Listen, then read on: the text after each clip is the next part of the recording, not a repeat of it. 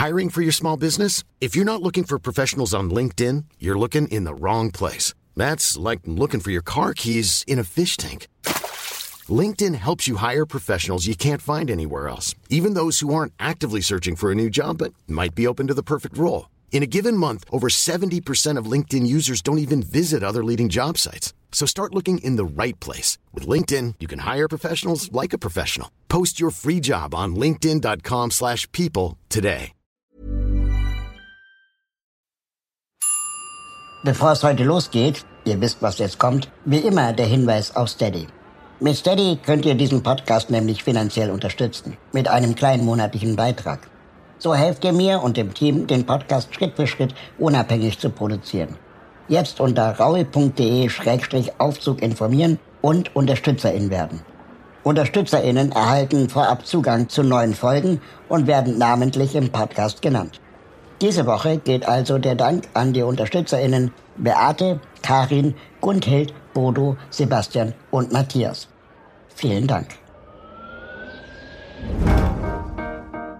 In der heutigen Folge habe ich einen Gast, den ich schon lange aus der Ferne beobachte. Mittlerweile ist er der Generalsekretär der SPD mit gerade einmal 33 Jahren. Die Rede ist natürlich, wer hat's geahnt, von Kevin Kühnert.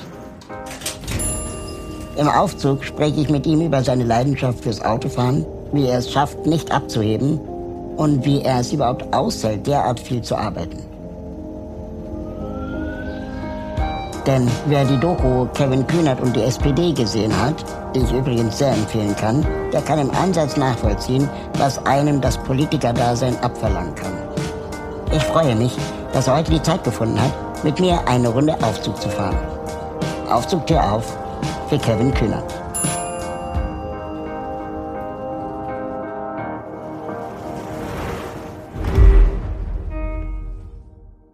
Die Tür geht auf und wer kommt rein? Ich fasse es nicht. Kevin Kühnert. Cool, dass du da bist. Danke dir für die Einladung. Sag mal, gab es mal einen awkward Moment bei dir ähm, in einem Aufzug, den du erlebt hast? Uh, ich glaube nicht, nicht mehr awkward als Aufzüge halt immer awkward äh, sind mit an die Decke gucken, äh, keinen Blickkontakt suchen und manchmal auch komischer Fahrstuhldudelmusik, die ich in Hotels, in denen ich ja. bin, gelegentlich hören kann. Nee, aber sonst nichts, was mir besonders in Erinnerung geblieben wäre. Ich war mal im äh, Bundestag oder Reichstaggebäude. Da war irgendeine Veranstaltung zum Thema Inklusion. Und ähm, dann wollte irgendein AfD-Politiker auch in den Aufzug, in dem ich schon drin war. Ähm, das war sehr unangenehm. Ja, das stimmt. Ähm, und das, also ich bin ja, ist jetzt meine erste Wahlperiode im Bundestag, insofern kenne ich es ja leider nur mit AfD, muss man sagen. Ähm, aber es ist echt blöd, weil das steht denen ja nicht immer auf die Stirn geschrieben, dass sie AfD-Leute sind. Und wenn du permanent damit rechnen musst, äh, AfDler um dich herum zu haben und das nicht so genau weißt, macht das nicht so richtig äh, Freude. Und manchmal hat man auch so eine Ahnung, dann erwischt man sich bei seinen eigenen Vorurteilen, aber häufig ist die Trefferquote recht hoch. Das ist eine super Frage, die mir da gerade einfällt, weil wenn du, also du hast auch das Problem, dass du manchmal nicht genau weißt, wer ist das mir gegenüber. Hast du eine Technik, wie du damit umgehst? Mm, nee, ich, also ich bin erstmal freundlich. Also das, was ich so an normalen Freundlichkeitsformen im Alltag habe, zum Beispiel, wenn jemand in den Aufzug kommt, zumindest einmal so zunicken oder irgendwas grummeln, das mache ich erstmal, weil wenn sich dann rausstellt, dass er von der AfD ist, dann muss ich mich dafür jetzt auch nicht verfluchen, sondern mhm. ich konnte es ja nicht wissen. Und ähm, in der Annahme, dass es in unserer Gesellschaft auch Rechtsradikale gibt, äh, jetzt keinen mehr zu grüßen, ist ja nun auch nicht der richtige Umgang höflich, mit nee. der Realität. Ja, also ich gehe da recht entspannt, glaube ich, mit um. Aber tendenziell ist es wahrscheinlich bei uns beiden so, dass uns mehr Leute wiedererkennen als wir sie. Ja, das ist so. Ähm, manchmal, vielleicht kennst du das auch, so, so lustige Situationen, wo, wo Leute anfangen zu sagen, ah, wir haben uns schon mal irgendwo ja, getroffen, ja, genau. ja, und dann fangen sie an zu überlegen, ach, Skatgruppe, Fußballverein oder so, und dann weiß ich, ich habe bis heute nicht den Weg gefunden, ihnen, ihnen letztlich zu sagen, ich glaube, sie kennen mich, aber ich kenne sie nicht. Ja, genau. Und es klingt ja doof, aber ah, so ist es halt. Du hast einen Tipp für mich. Ähm, Felix Lobrecht hat mir mal erzählt, dass ähm, am schnellsten geht diese Situation vorbei, wenn man das macht, was sie wollen. Fotos also oder Foto, ja, ja, Autogramm. Ja. Weil wenn du da anfängst zu diskutieren, das dauert alles länger. Ja, absolut, genau. Einfach machen. Äh, ich habe da so ein, so ein Tacker-Fotolächeln, das kann ich anknipsen, äh, wenn es gebraucht wird. Ja, absolut. Und halt, bei mir ist immer die Gefahr, man darf sich als Politiker dann nicht in so eine, ah, wo ich sie gerade treffe, ich hätte da mal eine Fragediskussion verwickeln lassen, weil dann kommen manchmal Leute und wollen mit einem über die Sondermüllrichtlinie diskutieren, weil sie ihnen da letztens was aufgefallen ist und zwei Stunden später findet man sich in einer wüsten Diskussion wieder. Das sollte man, sollte man tunlichst verhindern. Über Politik reden wir auch noch äh, ganz, ganz ausführlich. Ähm, ich habe ähnliche Situationen bei, bei mir als äh, jemand, der sich für Inklusion einsetzt, dass ich ganz oft dann von Menschen mit Behinderung gefragt werde, hm, sag mal, wie mache ich das mit dem Behindertenparkplatz vor meiner Tür? Wo ich dann denke, so, weiß ich nicht. Ja, ja, ja. Überall woanders, äh, überall anders. Ja. Ähm, ist ja auch föderal gelöst oft. Und also mir tut es dann auch so leid, weil ich will ja helfen, aber gleichzeitig, keine Ahnung. Ja, klar, du bist dann auch nicht der Universalexperte für alles. Ne? Nee. Lars Klingbeil, mein Parteivorsitzender, hat mir das mal erzählt. In der Zeit, als er noch Digitalpolitiker im Bundestag war, sind die Kolleginnen und Kollegen immer gekommen, wenn irgendwie das iPhone nicht mehr gegangen ist. Du bist doch Digitalpolitiker, kannst du das mal irgendwie in Ordnung bringen? Also man ja, so wie an Weihnachten, wenn man zur Familie kommt. Ja, genau. Ja, der Generalkummerkasten, bei dem alles abgeladen werden kann. Okay. Ja, du kommst auch aus Schöneberg, habe ich äh, gelesen. Und witzigerweise sind wir beide ähm, Schöneberger Pflanzen. Sehr gut. Ja. Ich habe meinen Kaffee damals immer im Double Eye geholt, in der mhm. Akazienstraße. Hab sehr viel Zeit meines Lebens in ähm, Kaffeebilderbuch verbracht, weil es eines der wenigen heute gerechten Cafés ist. Und habe diese Wohnung nur gefunden in der Belziger Straße damals, weil es eine leerstehende äh, Ladengeschäft war wo sich eigentlich nur Dönerbuden beworben hatten, aber die Hausverwaltung nicht wollte, dass da das Haus dann nach, nach Essen riecht. Und äh, meine Mutter denen dann angeboten hatte, okay, wir mieten das. Und dafür ist es aber eine Wohnung und kein Gewerbe. Ähm, wie hast du denn deine Wohnung gefunden? die, äh, die WG, in der ich bis heute bin, haben wir, die habe gar nicht ich gefunden, sondern die hat ähm, einer derjenigen, mit denen ich damals eingezogen bin, äh, gefunden. Wir waren so lose im Freundeskreis verabredet, dass wir uns vorstellen können, zusammenzuziehen und waren alle auf der Suche. Und es galt so ein bisschen das Prinzip, jeder hält halt die Augen offen und sagt, wenn er was findet. Und die meldeten sich irgendwann und sagten, hm, wir sind durch Schöneberg gelaufen und äh, da war irgendwie, da war, sind wir an einem Haus gewesen und da waren Bauarbeiter und die haben gerade an irgendeiner Wohnung was umgebaut und wir haben einfach mal nachgefragt, ob die schon vergeben ist, die Wohnung und war Krass. sie nicht. Und das geht noch. Oder ja, na gut, das ist jetzt auch schon ja. viele Jahre her mittlerweile. Ja. Und irgendwie hat das dann alles glücklich funktioniert und ein paar wenige Wochen später saßen wir bei dem Vermieter im Büro und haben alles unterschrieben. Und äh, ein Glück, was glaube ich heute so noch unwahrscheinlicher wäre, als es damals schon der Fall war. Ja, total.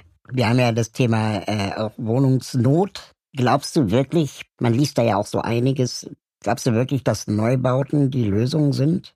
Also ich mache ja Wohnungspolitik, ähm, also von allen Seiten, Baupolitik, aber mhm. auch mit Bestand und so im Bundestag. Und wenn ich in den ganzen Jahren, wo ich mich jetzt damit beschäftige, eins gelernt habe, dann es gibt nicht die eine Maßnahme, die das Problem löst, sondern mhm. es ist ein Mix aus Maßnahmen. Wenn wir über Berlin konkret reden ähm, oder auch viele größere Städte ähm, in, in Deutschland, dann ist es einfache Mathematik. Ähm, Berlin ist eine Zuzugsstadt, das kann man an den Zahlen seit vielen Jahren sehen. Und wo mehr Menschen hinziehen, muss auch mehr Kapazität geschaffen werden. Ansonsten werden Leute verdrängt und zwar nach Marktmechanismus. Das heißt, die, die am wenigsten Kohle haben, fliegen raus und die, die mehr haben, greifen sich dafür die Wohnung. Das ist, glaube ich, nicht das, was die meisten von uns wollen. Und deswegen muss man dagegen auch, auch anbauen. Aber die meisten Menschen haben ja glücklicherweise heute in der Stadt schon eine Wohnung und deren Frage ist eher, wie bleibt meine Wohnung noch halbwegs bezahlbar? Wie werde ich nicht mit fadenscheinigen Gründen wegen einer Eigenbedarfskündigung daraus gedrängt und so weiter? Und deswegen gilt es, das alles gleichzeitig zu machen. Also mhm. das eine tun, ohne das andere ähm, zu lassen. Nur so kann das funktionieren mit der Bezahlbarkeit, mit den Kapazitäten und auch mit der Durchmischung, die wir brauchen. Und da haben wir noch gar nicht über Klimaschutz im Gebäudebereich gesprochen. Da haben wir noch nicht über Barrierefreiheit als Baustandard gesprochen und so. Also wir wollen ganz viel von den Wohngebäuden in Deutschland und ähm, das ist gar nicht so leicht, das alles hinzukriegen. Ich habe mich neulich gefragt, wir haben jetzt die Bauministerin Frau Gallwitz, die jetzt auch gesagt hat, dass sie einen Großteil dieser Wohnung barrierefrei machen will. Warum sie nicht sagt, alle Wohnungen müssen barrierefrei sein, weil eigentlich macht es ja gar keinen Sinn, wenn dann nur die Behinderten ihre Wohnung haben, ähm, aber niemanden besuchen können.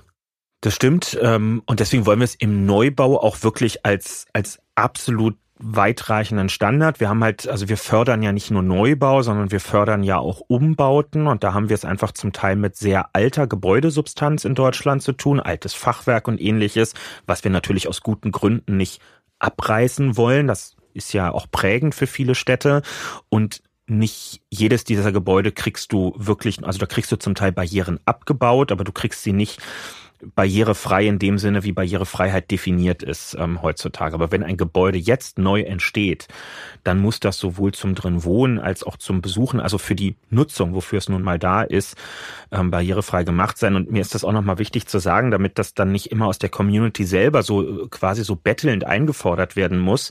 Ähm, das ist auch gar nicht teurer. Also das sagen auch die Leute. Ich bin gerade diese Woche in Marzahn-Hellersdorf bei einem Neubauprojekt einer städtischen Wohnungsbaugesellschaft gewesen. Die sagen, das ist, sind Peanuts am Ende, ähm, was, äh, was das Summe, schlussendlich ja. bedeutet. Also manche haben ja dann vor Augen und denken dann, das sind dann Wohnungen, wo irgendwie die, die, die Waschbecken weiter unten sind, zwingend und so weiter. Darum geht's ja erstmal gar nicht, sondern es geht darum, dass man mit dem Rolli rangieren kann da drin, dass die Schwellen, wenn es äh, in die Wohnung reingeht und auf den Balkon raus, dass die maximal zwei Zentimeter mhm. betragen, dass man drüber kommt. Und das ist etwas, das können alle Bauherren in Deutschland problemlos leisten, ohne dass eine Luxuswohnung draus wird. Das heißt, wenn jetzt in den Medien gesagt wird, Frau Geibitz will 400.000 neue Wohnungen schaffen, meint es auch den Altbestand? Ja, also was wir damit meinen ist, also wir zählen alles dort rein, wo eine neue Wohneinheit entsteht, die vorher so nicht da war. Das kann zum Beispiel, du hast von deinem äh, Weg damals in Schöneberg erzählt. Das kann zum Beispiel bedeuten, dass ein vormaliger äh, Gewerberaum in Wohnraum umgewandelt mhm. wird. Das ist in vielerlei Hinsicht ähm, gar nicht abwegig, denn wir haben ähm, europaweit mit die meiste Einzelhandelsfläche in Deutschland pro Kopf, ja, und wir lieben alle unseren inhabergeführten Einzelhandel um die Ecke, aber die Statistik spricht eine klare Sprache, nämlich dass dieser Einzelhandel weniger Raum brauchen wird in den nächsten Jahren. Und ähm, das heißt, da wird zum Teil was frei und natürlich kann da auch Wohnraum rein. Homeoffice wird dazu führen, dass manche Bürogebäude nicht mehr als Bürogebäude gebraucht werden, sondern auch innen umgebaut werden Oder können. gebaut wurden und dann leer bleiben. Absolut, ja. genau. Also man kann aus bestehenden Gebäuden, die bisher nicht Wohnraum waren, auch Wohnraum machen. Ist übrigens auch sehr klimaschonend, weil man muss nicht von Grund auf mit viel Beton das neue Haus hochziehen, sondern etwas vereinfacht gesagt, man macht ein bisschen was am Trockenbau, man zieht die Wände anders, man baut eine Nasszelle rein und dann geht's los. Hast du schon immer in Schöneberg gewohnt? Nee, nicht immer in Schöneberg, ähm, aber im direkten Umfeld. Also heute ist das ja Tempelhof Schöneberg, ja. so ist ja der Bezirk, so ein Fusionsding. Äh, und mein Leben hat sich aber genau in diesem Bezirk immer abgespielt. Ich bin im St. Josef Krankenhaus geboren. Mhm. Schöneberger wissen, das ist ein Steinwurf mhm. rüber auf der anderen Seite der S-Bahn-Trasse S2, S25. Dann gab es einen kleinen, dann, dann waren die ersten Jahre in Mariendorf, dann kurzer Ausflug nach Steglitz rüber, nach Langwitz. Dann ging es nach Lichtenrade mit meinen Eltern und die erste eigene Bude, die war dann halt in Schöneberg. Also es ist wie so bei so vielen in Berlin. man ist, ist ja, man ist das ja. Kind einer bestimmten Stadtecke und bei mir war es eben der Berliner Südwesten. Fühlst du dich auch manchmal so unsicher, wenn du dann plötzlich in Ostberlin stehst? Also ich kenne zum Beispiel Straßenbahn, ich, also ich fühle die U-Bahn. Ich weiß ungefähr, okay, die U2 fährt da lang, die U1 fährt da lang. Aber wenn da steht M13, keine Ahnung. Hm, das stimmt. Also dieses sich zu Hause fühlen und wirklich wissen, wie alles genau funktioniert, das habe ich so halt in Westberlin und vor allem im Südwesten aber ich fühle mich nicht unwohl und auch nicht unsicher. Ich bin ja Jahrgang, das ist ganz lustig bei uns in der Familie, ich bin Jahrgang 89, also Mauerfalljahrgang mhm. und meine Eltern sind Jahrgang 61, also Mauerbaujahrgang. Das heißt, die sind in im eingemauerten Westberlin ähm, ja, genau, groß Mutter, geworden. Okay. Und auch wenn ich im im Vereinigten Berlin groß geworden bin, bin ich natürlich wie jedes Kind in den Bewegungsräumen meiner Eltern groß genau. geworden. Die sind natürlich weiterhin in den Straßen einkaufen gegangen, ja. wo sie vorher waren, in die Restaurants und so weiter und so fort. Aber es gab ein paar Sachen, die mich rausgeholt haben. Äh, nämlich zum Beispiel, dass ich Vereinssport gemacht habe. Ich habe 15 Jahre Handball gespielt. Und ähm, das war ein echter Beitrag zum Zusammenwachsen der Stadt. Denn der Verband war so klug, dass die Ligen nicht in Staffel Ost und Staffel West geteilt waren, sondern wir mussten berlinweit unterwegs sein. Und so sind wir an den Wochenenden zum Handballspielen nach Hellersdorf oder so gefahren, wo ich sonst nie hingefahren wäre natürlich. Und bin von klein auf damit groß geworden, dass die ganze Stadt mein Bewegungsradius ist. Und das prägt eigentlich so meine Sicht auf Berlin bis heute. Ja, ich meine jetzt auch nicht unsicher im Sinne von Gewalt oder so, sondern einfach so im Sinne von, ich muss dann halt auf den Plan gucken oder Google Maps oder was auch immer ausprobieren, ja. um zu wissen, wo hält die M13 eigentlich. Das stimmt. Also ich glaube, ich könnte bei den S- und U-Bahn-Strecken in, im Berliner Westen äh, mit ein klein bisschen Nachdenken, würde ich, glaube ich, alle Stationen auch in der richtigen Reihenfolge hinkriegen. Das kann ich jetzt bei der U5 am Ende nicht mehr ja, genau nicht mehr sagen, genau. was vor Hönow jetzt da genau kommt, ähm, muss ich passen, ja. Aber wenn du jetzt sagst, Marzahn-Hellersdorf, äh, da hast du jetzt irgendwie Wohnungen besichtigt, beziehungsweise Häuser gesehen. Ist es so, wie man sich das äh, vorstellt? Also Plattenbau, äh, relativ trist, wenig los? Oder gibt es irgendwie dann, also wie macht man diesen Bezug schmackhaft für Leute, die alle immer in Schöneberg gewohnt haben? Hm. Gegenfrage, muss das überhaupt sein?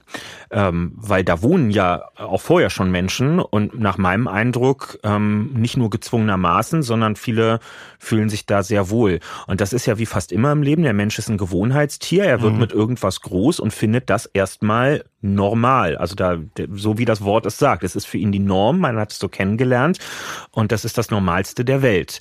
Und ähm, insofern ähm, finden dort viele Plattenbauten jetzt auch erstmal per se also weder unzweckmäßig, das sind sehr zweckmäßig ähm, äh, und auch gar nicht zwingend hässlich. Und auch ich muss zum Beispiel sagen, also ich würde, wenn ich es mir aussuchen könnte, immer lieber in den Neubau als in den Altbau einziehen. Ein Stuck an der Decke gibt mir persönlich jetzt nicht so wahnsinnig viel. Ich habe es lieber funktional und quadratisch praktisch gut. Ähm, und insofern gibt es da schon schon eine Nachfrage für. Es geht halt um die, wie immer um die Qualität. Ähm, eine Platte kann so und so sein. Eine Platte ja. kann seit 40 Jahren nicht gemacht sein. Da pfeift zum ähm, nicht äh, erneuerten Fenster durch. Ja, es kostet Schweine viel Geld bei den Energiekosten. Es ist kalt, es ist unwohnlich.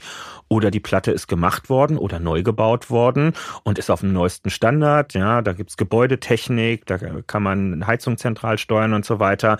Also Platte ist nicht gleich Platte, so wie nicht jeder Altbau äh, eine schöne 120 Quadratmeter ähm, Wohnung beinhaltet, sondern manchmal auch ganz schön runtergerockt sein kann.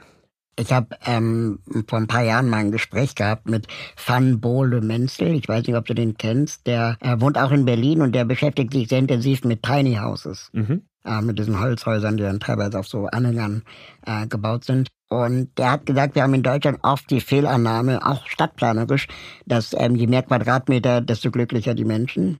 Stimmt, ja. Und ähm, er sagt, das stimmt aber eigentlich gar nicht, weil Wohnglück kann man auch anders messen. Und er hat dann total schöne Kriterien entwickelt. Zum Beispiel ein Kriterium ist, kann ich da, wo ich bin, ähm, so sein, wie ich bin? Ja. Ne? Ähm, oder eine andere These war, kann ich meine Freunde fußläufig erreichen?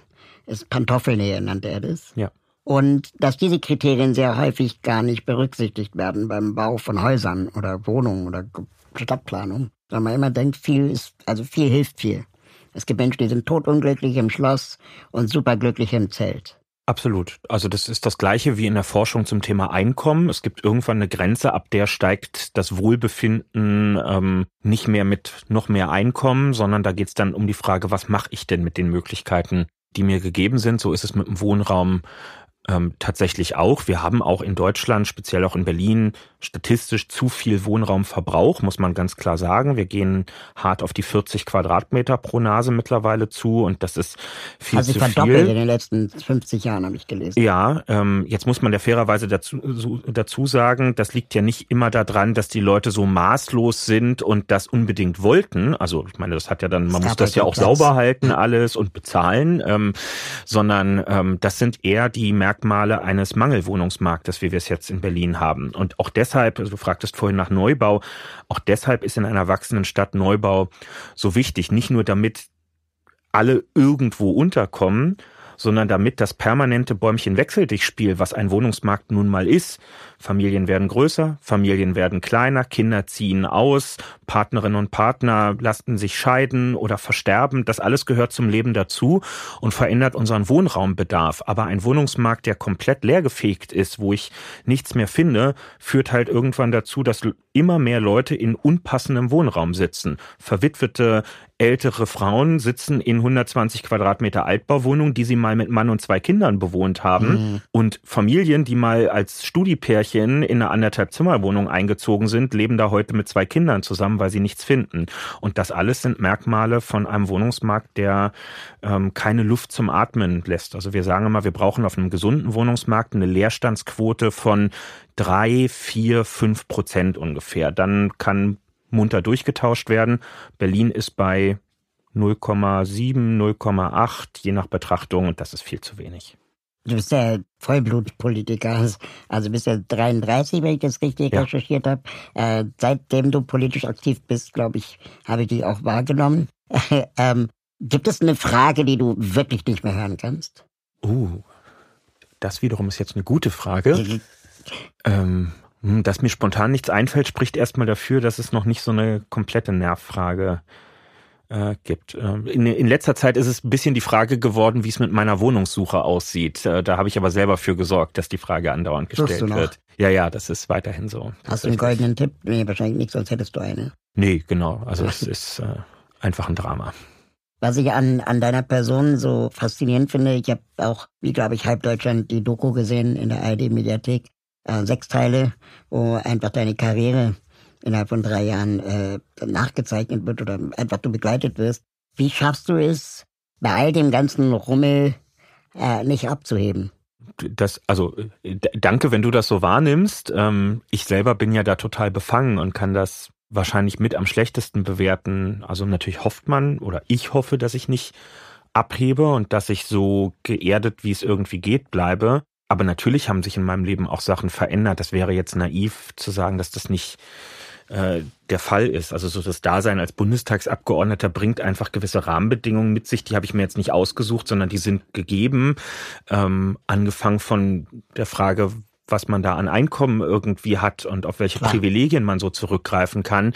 Das ist natürlich nicht das, was dem gesellschaftlichen Durchschnitt zur Verfügung steht. Und insofern gibt's immer eine gewisse Verzerrung. Aber ich versuche einfach so wenig wie möglich in meinem Alltag ähm, zu ändern. Ob das jetzt die Wohnsituation ist, also dann habe ich eben schon gesagt, daran würde ich jetzt gerne mal was ändern, aber ich finde es jetzt erstmal überhaupt nicht unpassend, dass ein Bundestagsabgeordneter vom Grundsatz her in einer WG äh, wohnt. Ähm, und äh, da ha habe ich auch gar kein Problem mit. Äh, ich nutze weiterhin ganz normal die öffentlichen Verkehrsmittel ähm, in der Stadt. Ich bin so in meinem Kiez unterwegs, wie ich das immer gewesen bin. Ich gehe weiter in meine Stammkneipe. Also ich versuche mir möglichst viel davon weiterhin ähm, zu bewahren. Äh, vor allem, weil ich dort Leute treffe, von denen ich glaube, dass sie so ganz gut ähm, einfach den gesellschaftlichen Durchschnitt meiner Stadt ähm, widerspiegeln. Und das ist ja die größte Gefahr, dass du dich irgendwann nur noch mit Leuten umgibst, von denen du glaubst, das ist die Gesellschaft, mhm. aber das ist überhaupt gar nicht die Gesellschaft. Als wenn man die Doku sieht, dann merkt, oder hat stelle ich mir zumindest die Frage, wie viele Stunden am Tag arbeitest du eigentlich? Also es sind bestimmt 60 Stunden die Woche. Das ist doch nicht ähm, untertrieben. Nee, das ist, äh, also das ist eher noch deutlich mehr insbesondere jetzt, also die Doku endet ja ähm, am Wahlabend ähm, der Bundestagswahl 2021. Danach ist ja noch mal ein bisschen was passiert. Mittlerweile bin ich jetzt Generalsekretär der SPD und darf so im im Nebenjob die Parteizentrale mit 200 Beschäftigten noch leiten. Ähm, das macht das alles nicht einfacher. Ähm, ich kann es nicht so genau beantworten, weil ähm, ich bin ja also bin ja zur Politik als Hobby gekommen. Und äh, eigentlich ist bei mir das passiert, was die Leute immer so als ideal beschreiben. Ich habe ein Stück weit mein Hobby zum Job machen können, jetzt zumindest mal für eine Zeit. Ähm, und insofern geht Freizeit und Arbeit irgendwie auch ineinander über. Ich kann sagen, wie viel am Tag ich im Schnitt mit Politik beschäftigt bin. Ich will aber eigentlich nicht sagen, dass das alles Arbeit ist. Wenn ich weiterhin zu meinem SPD-Ortsverein, so heißt das bei uns, ne, so die kleinste Gruppe vor Ort gehe, dann ist es für mich keine Arbeit, sondern das ist, ähm, da gehe ich als demokratischer Mensch und als Sozialdemokrat hin, weil ich davon überzeugt bin, dass das ein Teil von Willensbildung in unserer Gesellschaft ist, dass ich mit Menschen in meiner Nachbarschaft mich zusammensetze und dass wir über die Dinge unseres Viertels und des täglichen Lebens rede. Und dafür musste ich nicht Abgeordneter werden, um das zu machen. Anderes im Plenum des Deutschen Bundestages sitzen oder bei Anne Will abends, ja, das ist Arbeit. Da würde ich so als einfaches SPD-Mitglied nicht sitzen. Also insofern, die Woche ist voll mit Politik, aber vieles davon wäre auch ohne den Job ähm, der Fall.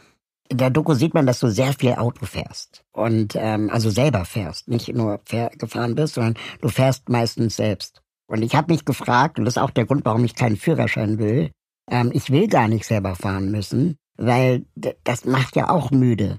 Und wenn du dann, keine Ahnung, vier Stunden im Auto sitzt, von einer Sitzung zur nächsten fährst und dann abends noch zu Anne Will fährst, selber fährst, also das saugt doch auch unfassbar viel Energie. Oder bedeutet Autofahren für dich auch irgendwie abkapseln? Du bist dann erstmal bei dir allein für dich. Witzigerweise ist das manchmal so, ne? Also ich, manche wundern sich immer, wenn man als Berliner sagt, man hat überhaupt einen Führerschein oder fährt gelegentlich Auto. Ich bin halt am Stadtrand lange Jahre dann unten in, in Lichtenrade. Du kannst das einordnen. Ja, da braucht man äh, Groß geworden, ja. genau. Das ist jetzt nicht Berlin-Mitte, ähm, sondern da gibt's auch eine S-Bahn-Verbindung und die fährt auch schnell in die Innenstadt, genau. Ja.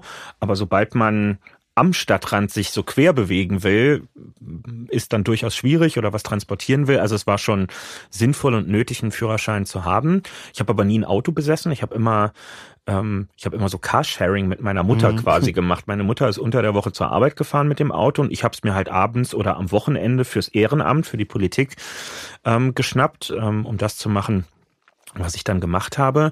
Und jetzt mit der Zeit ist es echt so geworden, dass ich ähm, zum Leidwesen meiner Mitarbeiterinnen und Mitarbeiter, die ähm, mich eigentlich immer davon abhalten wollen, dass ich manchmal sehr gerne auch selber auch mal eine längere Strecke Auto fahre, weil ich das total genieße, dann die Tür hinter mir zuzumachen und dann mal kurz durchzuatmen und diese Ruhe wirken zu lassen, weil um den ganzen Tag ist um mich herum Gewusel, mhm.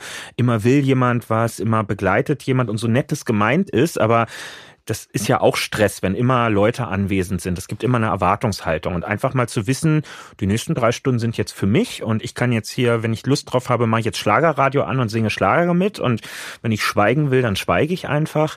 Das finde ich Luxus durchaus auch und manchmal ähm, gönne Aber ich können sie auch gefahren werden. Ja, das passiert auch. Ne? Also ich kann als Abgeordneter kann ich im Stadtgebiet von Berlin ähm, kann ich die Fahrbereitschaft äh, des äh, Deutschen Bundestages nutzen. Also jetzt nicht für die Freizeit, aber dienstlich sozusagen. Und manchmal ähm, ist das auch einfach nötig, weil der Tag ist super durchgetaktet und ähm, auch die die Wege müssen einfach zack zack gehen. Es gibt aber übrigens auch die Wege, die definitiv mit den Öffis einfach schneller sind. Also ja. da kokettiere ich dann auch nicht mit, oh, Herr Kühnert fährt U-Bahn, der feine Herr, sondern das ist einfach, wenn, wenn ich vom Willy Brandt-Haus ähm, in, in Kreuzberg unten am Hallischen Tor in den Bundestag rüberfahre, eine Strecke, die ich sehr häufig in die eine wie in die andere Richtung mache, dann sind es mit der U6 vier Stationen. Ähm, und das ist viel, viel schneller oder mit der S-Bahn zwei Stationen oder M41. ähm, und das ist viel schneller, als sich zu fast jeder Tages- und Nachtzeit mit dem Auto durch den ja, Stadtverkehr ja, durchzuquälen. Und auch das gehört halt zur Berlin-Kompetenz dazu. Man muss wissen, auf welcher Strecke welches Verkehrsmittel am Ende äh, das andere aussticht. Ich bin ja seit 15 Jahren im sagen wir mal, mehr oder weniger gesellschaftspolitischen Bereich unterwegs. Das Thema Inklusion ist ja eines meiner großen äh, Themen. Und ich frage mich, ob Macht etwas Gutes ist. Meine Mutter sagt immer, Geld und Macht verderben den Charakter. Man, man soll, wenn man als Gast in einem Podcast ist, nicht mit Gegenfragen arbeiten, aber hier kann ich jetzt nicht anders. Wenn du sagst, du stellst dir die Frage, zu welcher Antwort kommst du denn bisher? Also manchmal wünschte ich mir, ich hätte Macht. Und dann, ähm, und da käme auch gleich noch eine Frage hinterher, ähm, Macht macht ja auch was mit einem. Mhm. Und äh, irgendwann ist vielleicht auch zu viel Macht wieder, da kannst du nur noch scheitern. Ja. Das, also ich, ich red's mir vielleicht einen Ticken schön, aber das, ähm, was mich immer beruhigt, ist, ähm, in unserer Gesellschaft vergeben wir Macht ja auf Zeit. Das ist Demokratie. Also wir wählen und dann hat, haben auch Leute Macht. Das ist zweifelsohne so. Ich bin einer von, na, was sind wir, 736 Bundestagsabgeordnete, auf jeden Fall sind wir ein paar zu viel. Ähm, und wir sind für vier Jahre gewählt und so lange sind wir der Gesetzgeber in mhm. Deutschland. Und natürlich. Wenn man nicht Markus Söder heißt, oder? Ja, genau. ähm, und natürlich ist das demokratische Macht, ja. Also das gibt uns eine, eine sehr einflussreiche Position. Aber die haben wir nicht äh, durch Blutsrecht, nicht weil wir in die richtige Familie geboren wurden oder weil wir über Grundbesitz verfügen oder was es halt so in der Geschichte für Spielregeln gab, nach denen Macht vergeben wurde, sondern wir haben es demokratisch erlangt durch Leute, die uns gewählt haben. Und wenn die finden, dass wir mit der Macht Unfug machen, dann können die uns beim nächsten Mal abwählen äh, und jemand anderem die Macht geben oder sich selber darum bewerben. Und das finde ich unter unter allen Versuchen, die man bisher in der Geschichte unternommen hat, das Gemeinwesen zu organisieren, ist das ja erstmal der zivilisierteste, der uns so eingefallen äh, ist. Ja, ich würde nicht ausschließen, dass der Menschheit noch mal was Optimaleres einfällt, aber es ist schon, es ist schon ganz gut aber es gibt auch Machtmissbrauch. Also da so auch Parlamentarierinnen und Parlamentarier sind ein Querschnitt durch die Gesellschaft. Das heißt, auch bei uns gibt's Arschlöcher ähm, und äh, Egozentriker und Gewinnmaximierer. Also alles, was es in der Gesellschaft gibt, gibt es bei uns auch. Das sieht man dann, wenn es irgendwelche Maskenskandale oder so gibt. Ja, Leute, die das Privileg haben, im Bundestag zu sein und dann und echt gutes Geld auch verdienen und trotzdem der Versuchung erliegen, noch richtig Reibach daneben machen zu wollen. Das ähm, da würde ich sagen, das macht nicht die Macht, sondern das ist ein Charakter, der vorher schon angelegt ist. Macht ja, ja, die, ja, den Charakter hat man oder man hat ihn nicht. Aber wenn man, also ich finde, weißt du, das hat mein Politiklehrer auch gesagt. Ja, die Demokratie ist die beste, zivilisierteste Form, bla bla bla. Und dann denke ich so, ja, aber es ist eigentlich egal, wen ich gewählt habe.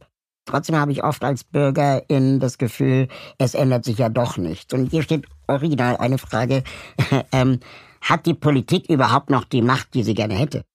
Ähm, da würde ich differenzieren, ähm, weil die Politik sind sehr unterschiedliche Akteure. Und wenn ich jetzt mal als rein als Parlamentarier spreche, kann ich als solcher jetzt auch ein großes Klagelied singen und mhm. sagen, Parlamentarier in Zeiten der Krise zu sein, mhm. und wir sind ja seit Jahren in unterschiedlichsten Krisen, genau, ähm, Zeiten der Krise sind für Parlamentarier nicht die besten Zeiten, weil das, was eigentlich unser Business ist, nämlich ein Sachverhalt von Grund auf durchdringen, sich erschließen, sich langen Gedanken machen, mit vielen Akteurinnen und Akteuren sprechen, Argumente abwägen, zu einem Kompromiss kommen, Gesetze machen. Dafür Zeit zu haben. Die Zeit haben wir häufig gar nicht. Ja, wir arbeiten im Krisenmodus, nicht bei jeder Frage, aber bei vielen. Also jetzt allein dieses Jahr Preisbremsen, Entlastungspakete, ja. Alle wollen richtigerweise, dass es schnell geht, genau. Ähm, und dann hat man eben nicht die Zeit ähm, zu sagen, ich würde jetzt gerne einfach mal eine Nacht drüber schlafen oder eine Anhörung im Ausschuss machen, um mal möglichst viele Expertinnenmeinungen dazu zu hören. Und das ist eine schwierige Abwägung, weil ich kann im Einzelfall erklären, warum das Entlastungspaket zackig gehen muss, weil die Leute haben jetzt Geldnot und brauchen das Geld nicht in einem Jahr, sondern sofort. Aber natürlich laufen wir dabei Gefahr, dass sich das so einpflegt als neues Normal. Gesetzgebung wird halt zack, zack auf dem Verordnungsweg aus dem Ministerium den Abgeordneten vor die Füße gekippt und dann gilt friss oder stirb. Ja, du hast einen halben Tag Zeit oder noch weniger, guckst dir halt an und wenn du nicht mitstimmst, dann verwehrst du den Leuten die dringend notwendigen Reformen oder so. Das ist ähm, auf Dauer kein guter Zustand ähm, für, für die Demokratie. Insofern, wir müssen den Umgang von mit Demokratie in Zeiten der Krise ähm, und der des digitalen Informationszeitalters sind ja alles Beschleuniger für, für unser Leben. Ähm, das müssen wir als Kulturtechnik eigentlich erst noch erschließen. Ich würde mir manchmal fast so eine Enquete-Kommission im Bundestag wünschen, die sich genau mit dieser Frage mal beschäftigt. Wie machen wir eigentlich Demokratie in Zeiten extremer Beschleunigung und Krisenhaftigkeit? Also, weil das ist, das wird ja sich nicht ändern. Also seit nee keine Ahnung, seit 9-11, da habe ich zum ersten Mal bewusst miterlebt, irgendwie, was es bedeutet, wenn Dinge nicht mehr so sind, wie du immer geglaubt hast, dass sie ja. bleiben. Und seitdem sind wir in der Krise, habe ich das Gefühl zumindest. Irgendeine Krise. Und da, das wahrscheinlich auch mit dem Internet äh, immer beschleunigter worden, da gebe ich dir total recht. Hast du Hoffnung, dass wir das kulturell technisch gelernt bekommen? Kulturtechnisch gelernt bekommen? Ja, das, also die Menschheitsgeschichte ist ja eine Geschichte der permanenten Anpassung auch an Gegebenheiten. Ne? Und mal gibt es dann irrtümliche Anpassungen, die müssen korrigiert werden, aber ich bin kein Kulturpessimist. Also mhm. meistens fällt der Menschheit dann doch auch irgendwann was Gutes ein, wie sie mit Herausforderungen äh, umgeht. Und ähm, wir im Politikbetrieb müssen, wir können schon an manchen Stellen auch auch schneller werden, ohne dass es problematisch wird. Also zum Beispiel redet jetzt bei uns der Geschäftsordnungsausschuss, gibt ja für alles einen Ausschuss in Deutschland, ähm, über die Frage, ob wir nicht auch mal zu stärker digitalen Abstimmungen im Bundestag kommen. Weil ganz ehrlich, wir verplempern in der Sitzungswoche schon wahnsinnig viel Zeit damit, dass wir an irgendwelchen Wahlurnen stehen und da so kleine Plastikkärtchen reinwerfen, dass wir im Plenum Hände heben und zum Teil dann sogar noch mal aufstehen äh, müssen für Schlussabstimmungen. Ähm, und das können andere Parlamente Parlamente anders, ähm, digitaler, ohne dass die Qualität der Entscheidungen darunter leidet. Also wir können, wir haben schon auch noch Optimierungsmöglichkeiten in unserer Arbeit, so ist es nicht. Gibt es da Entscheidungen, die du, oder sagen wir mal, gesagt, ein, ein Thema, wo du zuletzt deine Meinung geändert hast? Ja, ganz offensichtlich in diesem Jahr beim Thema Waffenlieferungen in ein Kriegsgebiet, ne? also Ukraine. Da galt in der deutschen Politik über Jahre der Grundsatz, in Kriegs- und Krisengebiete sollte man ähm, keine Waffen liefern, auch ziemlich pauschal. Also da hat jetzt auch meistens niemand dazu gesagt, also nicht in solche Kriegsgebiete, wo komische Leute Krieg machen, sondern das war ein allgemeiner Satz, den fast alle, nicht alle in der Politik in Deutschland so vertreten haben. Und so waren ja auch die Umfragen. Also noch wenige Tage vor ähm, der putinschen Invasion in der Ukraine gab es eine Umfrage, wo irgendwie fast 80 Prozent gesagt haben, nein, keine Waffenlieferung. Die Debatte gab es ja schon. Soll man die Ukraine präventiv sozusagen bewaffnen, damit sie sich wehren kann? Naja, und dann kam die Invasion. Wir sahen und da, da sieht man die Stärke des multimedialen Zeitalters. Wir sahen alle die Bilder. Also es war nicht nur irgendwie, dass man hörte, da ist jetzt Krieg, sondern wir haben gesehen, wie Bomben einschlagen, wie verzweifelte Menschen in Kellern sitzen, dass es Tote gibt, dass dieser endlos lange Militärtross auf Kiew zufährt. Und das macht ja was mit Menschen, weil die halt sagen, okay, meine Haltung ist eigentlich, das sollte es nicht geben, so ein Krieg, und man sollte den auch nicht mit Waffen unterstützen. Aber jetzt sehe ich das. Da leiden Menschen schuldlos, die haben nichts falsch gemacht und werden überfallen, werden gefoltert, werden getötet. Und was bleibt mir jetzt als Handlungsmöglichkeit, um das zu verhindern? Was habe ich kurzfristig in der Hand, um deren Leid zu lindern? Und wenn mir dann nichts einfällt, was ich kurzfristig für die tun kann, dann muss ich hinterfragen, ob das, was ich bis gestern für falsch gehalten habe, nicht doch erstmal sein muss. Und da haben wir geändert, die Einschätzung. Aber in diesen Zeiten ist es super schwer geworden, Pazifist zu sein. Also zu sagen, ich bin grundsätzlich aber eigentlich gegen Waffen. Ja. Ich bin nie Pazifist gewesen. Ähm, deswegen habe ich den Schmerz in Anführungszeichen sozusagen nicht. Ähm, ich will aber eine Lanze auch brechen für Leute, die wirklich dezidiert sich als Pazifisten begreifen, weil ich das eine völlig legitime Position finde, über die man sich auch nicht lächerlich machen muss. Und wer in dem konkreten Fall jetzt eine pazifistische Grundhaltung aufrechterhält, ähm, dem finde ich, sollte man auch nicht vorwerfen, der, der Ukraine Putin-Versteher sein. Nein, der genau. ist kein Putin-Versteher und der ist auch nicht unsolidarisch mit irgendwem konkret, sondern in einer ähm, in einer Dilemmasituation, ja, also der Bruch von internationalem Recht ist eine Dilemmasituation, weil man ihn eigentlich nur damit beantworten kann, selber zu Mitteln zu greifen, die man eigentlich für falsch hält. In so einer Dilemmasituation sich dem Dilemma zu verweigern und zu sagen, ich bleibe bei der Grundhaltung, ist eine eine Position, die ich jetzt konkret in dem Fall nicht einnehme, die ich aber für vollkommen vertretbar und diskutabel halte. Gibt es eine Illusion, die du aufgeben musstest, seitdem du in der Politik aktiv bist? Mm. Also ich kann dir mal ein Beispiel erzählen. Ich habe ähm, vor ein paar Jahren mal Ursula von der Leyen ge getroffen und damals war sie noch ähm, Arbeitsministerin. Oh, das ist schon eine Weile her. Ja, ja. Und ähm, sie meinte, dass erst in ihrem Amt ähm, sie verstanden hat, dass wir eigentlich eine Art äh, Genderquote brauchen, also mhm. Frauenquote brauchen im Unternehmen, weil mit Freiwilligkeit und das, was immer gesagt wurde, wir müssen appellieren und bla, das einfach nie geholfen hat und sie das aber lange geglaubt hat, dass man durch Eigenleistung es schaffen kann. Und das war für eine CDU-Politikerin schon, sagen wir mal, hat sie vielleicht sogar auch die Kanzlerinnenkandidatur gekostet im Laden, äh, mit dieser Position äh, Arbeitsministerin dann zu sein. Das stimmt, ja. Es gibt äh, es gibt so eine Momente. Gut, jetzt haben wir gerade über die Waffenlieferungen gesprochen. Ja. Das ist äh, das ist natürlich vergleichbar und äh, wie bei Ursula von der Leyen auch, ist es die Realität am Ende, ne, mhm. die einen dazu häufig bringt, doch nochmal etwas anders ähm, zu beleuchten, weil, weil dann etwas praktisch wird und wenn man dann Verantwortung trägt, kann man sich nicht nur zurückziehen auf eine grundsätzliche Überlegung, sondern man muss dann ganz konkret in der Sache sagen, was das jetzt in diesem Fall bedeutet. Wenn ich es in meinen Themenbereich beim Bauen und Wohnen übersetze, dann würde ich sagen, spreche ich heute sicherlich differenzierter über ähm, zum Beispiel über Wohnungseigentümer, als ich das früher gemacht hätte, ähm, weil ich mehr über die Unterschiedlichkeit von, von Eigentümern ähm, mittlerweile weiß. Ja, also ich habe keine andere Sicht darauf, wie ein Wohnungsmarkt idealerweise sein sollte.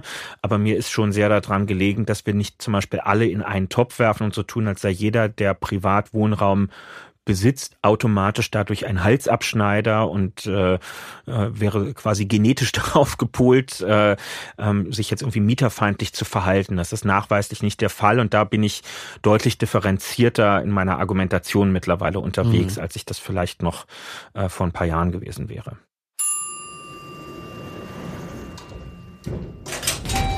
Gleich geht's weiter. Wenn du diesen Podcast unterstützen möchtest, dann kannst du das mit einem kleinen monatlichen Beitrag tun. Im Gegenzug kannst du aktuelle Folgen vorab hören. Und du wirst, sofern du das möchtest, hier im Podcast auch namentlich genannt. Alle Infos findest du auf raul.de-aufzug. Ende der Servicedurchsage. Viel Spaß beim zweiten Teil der Folge.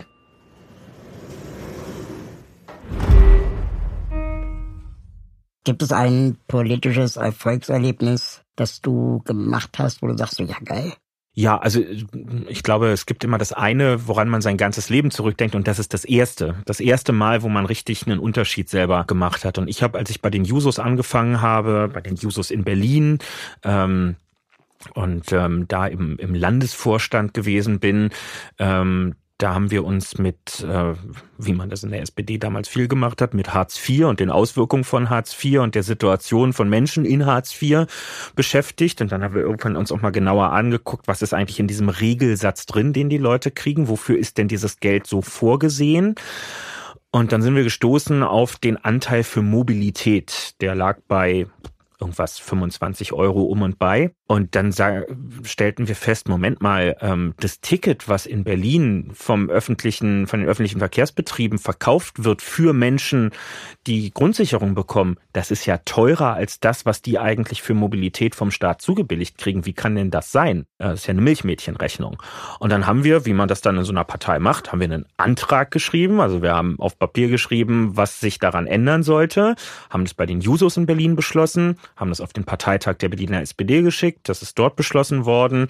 Die Berliner SPD ist damit in Wahlkampf gezogen, ähm, hat das in die Koalitionsverhandlungen eingebracht. Der Senat hat das so auf den Weg gebracht und dann wurde es irgendwann gesetzt. Und dann ist der Sozialticketpreis von, ich glaube, davor 36 Euro auf 27,50 Euro, das war dann der Anteil für Mobilität, gesenkt worden. Und das werde ich nie vergessen. Ich bin dann auf einen S-Bahnhof in Berlin gegangen, auf meinem Weg zu keine Ahnung wohin und habe auf diesen Automaten an dem Tag, als es losging, geklickt und auf dieses Feld mit dem Berlin-Ticket, so hieß das dann, und dann stand da 27,50 Euro. Und das ist ein ganz besonderer Moment, zu wissen, das steht da jetzt, weil ich mich mit anderen zusammen dafür eingesetzt habe. Das ist, glaube ich, das, was die Wissenschaft äh, Selbstwirksamkeit mhm. nennt. Und das ist ein ganz ähm, eine ganz erfüllende Angelegenheit. Super Stichwort Selbstwirksamkeit. Ich habe neulich einen, äh, einen Wikipedia-Artikel gelesen über Sunk Costs, also versunkene Kosten. Und ähm, versunkene Kosten gibt es ja sehr, sehr viele, die wir auch im Alltag kennen. Ne? Keine Ahnung, wir haben jetzt so lange in unserem Leben Lotto gespielt ähm, und nie gewonnen, aber jetzt muss ich dranbleiben. Oder, ne, also es gibt ja viele solcher versunkenen Kosten. Und das Gleiche mache ich die ganze Zeit, die Beobachtung mit Hartz IV oder vielleicht demnächst Bürgergeld dass wir wir erhöhen dann hier den Hartz-IV-Satz um 5 Euro und es kostet den Staat Milliarden. Aber alle wissen, alle, sowohl die kein Hartz IV bekommen, als auch die PolitikerInnen, als auch die, die es bekommen, dass 5 Euro nichts sind. Und ähm, gerade in Zeiten von Inflation und so weiter. Aber es war am Ende arschteuer und alle sind unzufrieden. Ja. Und es ist mit dem, mit dem Bürgergeld, was jetzt 43 Euro mehr sind, vielleicht sogar noch mit ähnlich schlimmen, äh, ähm, sagen wir mal, Dingen, die, die man BürgerInnen aufzwingen kann, weil Friedrich Merz dagegen ist. Ähm, das wird jetzt auch keine Revolution werden. Nee, eine Revolution nicht. Aber das Bürgergeld ist deutlich mehr als nur plus 53 Euro äh, im Monat. Dann wäre es auch keine Reform, dann wäre es halt eine Preisanpassung.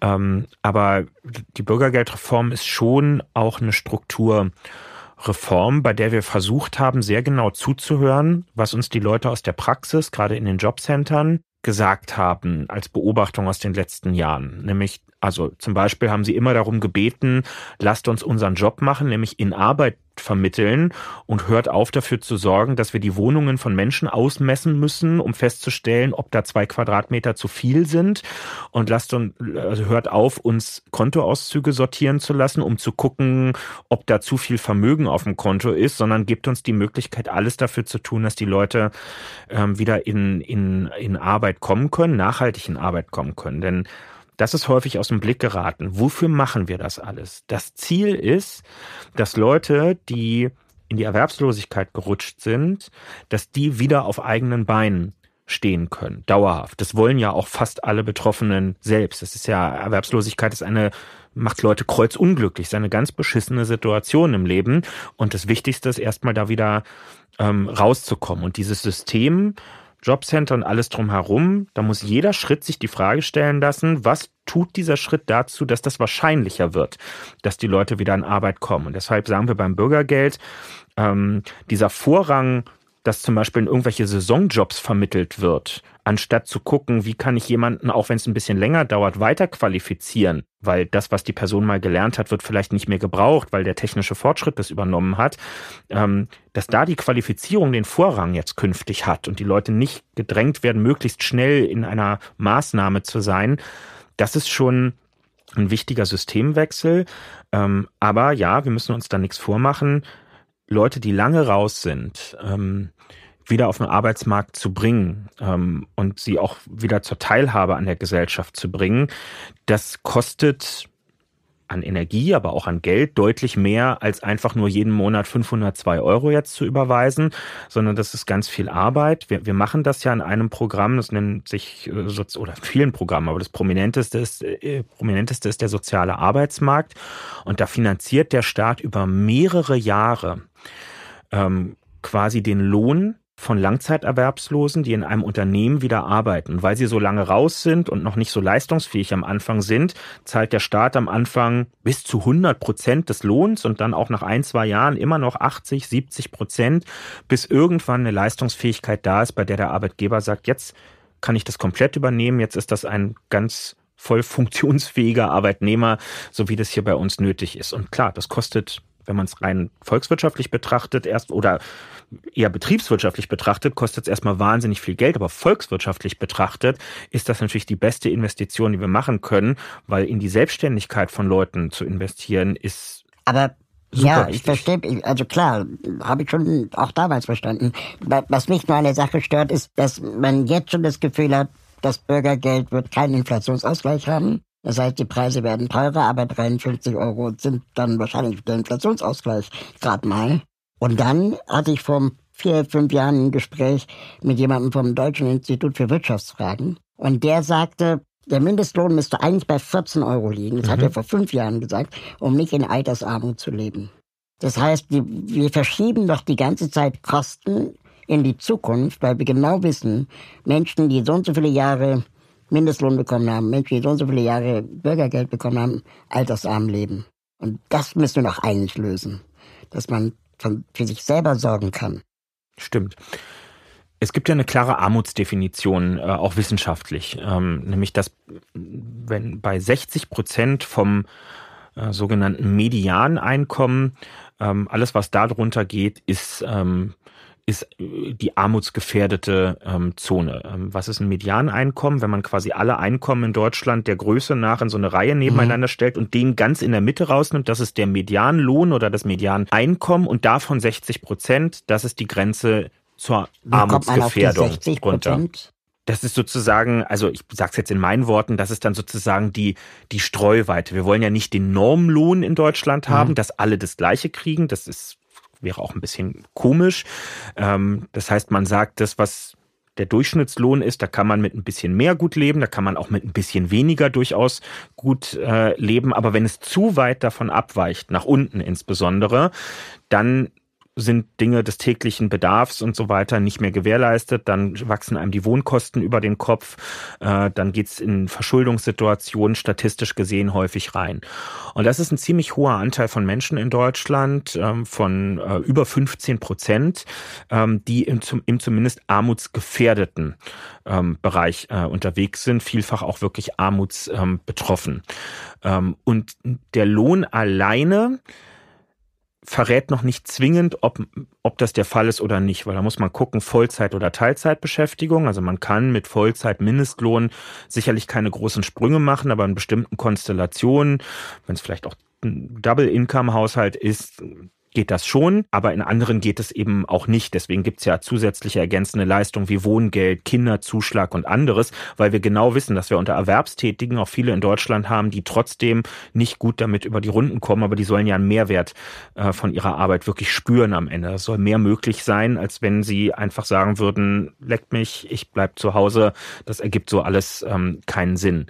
Ähm, so, und deswegen ist das immer so ein, so ein Austarieren, was wir da machen. Und was die Rente angeht, haben wir ja ein bisschen auch eine, ein paar Behilfsbrücken ähm, gemacht, weil wir finden, wenn jemand lange gearbeitet hat, selbst wenn es häufig zu sehr niedrigen Löhnen war, was fürchterlich ist, dann soll daraus keine, ähm, keine, keine Grundsicherungsrente am Ende werden. Deshalb haben wir zum Beispiel die Grundrente eingeführt, ähm, bei der die Spielregel lautet, wer 35 Jahre gearbeitet, und oder Kinder erzogen und oder Angehörige gepflegt hat, der kriegt auf jeden Fall eine Rente oberhalb des Grundsicherungsniveaus. Aber 35 Jahre arbeiten. Also da musst du mit 25 angefangen haben zu arbeiten, wenn du Kinder großgezogen hast, wenn du Leute pflegen musstest in der Familie. Also ich habe manchmal das Gefühl, das sind dann so Zahlen, die dann im Idealzustand funktionieren, aber oft einfach nicht die Realität, zumindest von Leuten, die ich kenne, die Job wechseln, mein halbes Jahr arbeitslos sind. Das sammelt sich ja an mit der Zeit. Das stimmt. Dass das auch eher unrealistisch ist. Ja, also ich will jetzt nicht zu tief ins Detail reingehen. Sowas ist schon berücksichtigt. Also das ist jetzt nicht einfach nur die Addition von jedem Erwerbsmonat, sondern zum Beispiel Arbeitslosengeld Einszeiten oder so sind auch berücksichtigt mit da drin. Ähm, also das ist jetzt nicht mit der Stechuhr alles mhm. festgehalten. Aber klar, die Biografien werden immer bunter. Ja, aus unterschiedlichsten Gründen und aus total legitimen Gründen. Und ähm, Einzelfallgerechtigkeit ist in der Politik etwas super schwer zu erreichen. Das heißt, wir, also ich glaube, gute Politik beschäftigt sich immer wieder mit neu, also muss sich immer wieder konfrontieren mit Ungerechtigkeiten und dann das Regelwerk weiter anpassen, um möglichst viele davon auszumerzen. In dem Wissen, dass wir das, das ist wieder der Esel, dem man die Möhre vor die Nase hält an, an so einer Angel.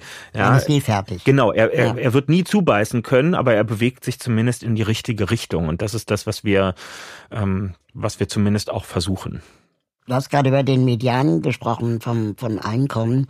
Ähm, ich als Mensch mit Behinderung, der auf Assistenz angewiesen ist, ähm, bin auch vom Median betroffen, mehr oder weniger, weil die Assistenz ja vom Amt bezahlt wird quasi. Und ähm, solange ich arbeite, darf ich ein bestimmtes Vermögen nicht überschreiten und Einkommen.